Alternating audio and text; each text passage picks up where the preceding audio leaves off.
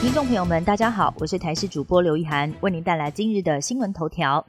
历经一千一百九十七天，指挥中心即将在五月一号解散，也同步把 COVID-19 病毒将从第五类改为第四类法定传染病，让防疫回归到常态化。打疫苗也要开始加收挂号费了，但将来每一年是否都要打新冠疫苗，目前国内还没有定论。ACIP 召集人李炳颖今天上节目时表示，他不认为新冠感冒化后每一年还需要继续打疫苗，但今年脆弱族群要是从来没有施打过第一剂，还是要继续施打。国安局首度证实，我国和五眼联盟有实际并且及时性的情报交流。而五眼联盟是美国、英国、加拿大、澳洲和纽西兰所组成的西方情报机构，历史悠久。最近更着重在对于中国的监视和防堵。专家认为，在这个时候就将双方合作台面化，意义重大。不但代表台湾将要列入五眼联盟观察员的身份，也大大提升了台海的安全性。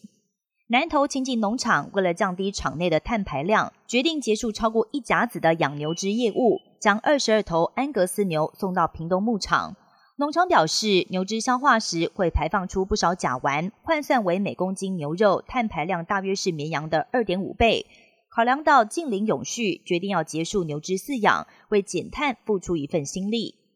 西班牙极端天气肆虐，这个星期有好几天都飙破了摄氏四十度，创下四月史上最热的纪录，也是史上最热的春季。不但人热到受不了，连动物也受害。炎热导致干旱，让动保团体开始抢救河中的鱼，避免干死。观光马车上的马也热倒在路上，场面惊悚。佛罗里达州政府在去年因为性别教育政策跟州内的金鸡母迪士尼乐园撕破脸，进而通过法案夺回五十年前给予迪士尼的高度自治权。法案在当地时间礼拜一由佛州州长迪尚特签署完成，强调企业王国终于走向终结。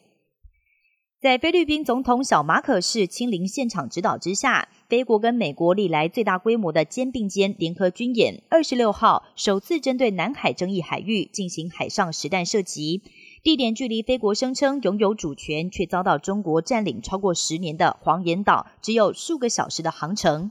美菲两军投入大约一千四百名陆战队员、海军、陆军，还有海巡队员及飞行员参加，展现重振美菲同盟的决心。以上新闻由台视新闻编辑播报，感谢您的收听。更多新闻内容，请锁定台视各界新闻以及台视新闻 YouTube 频道。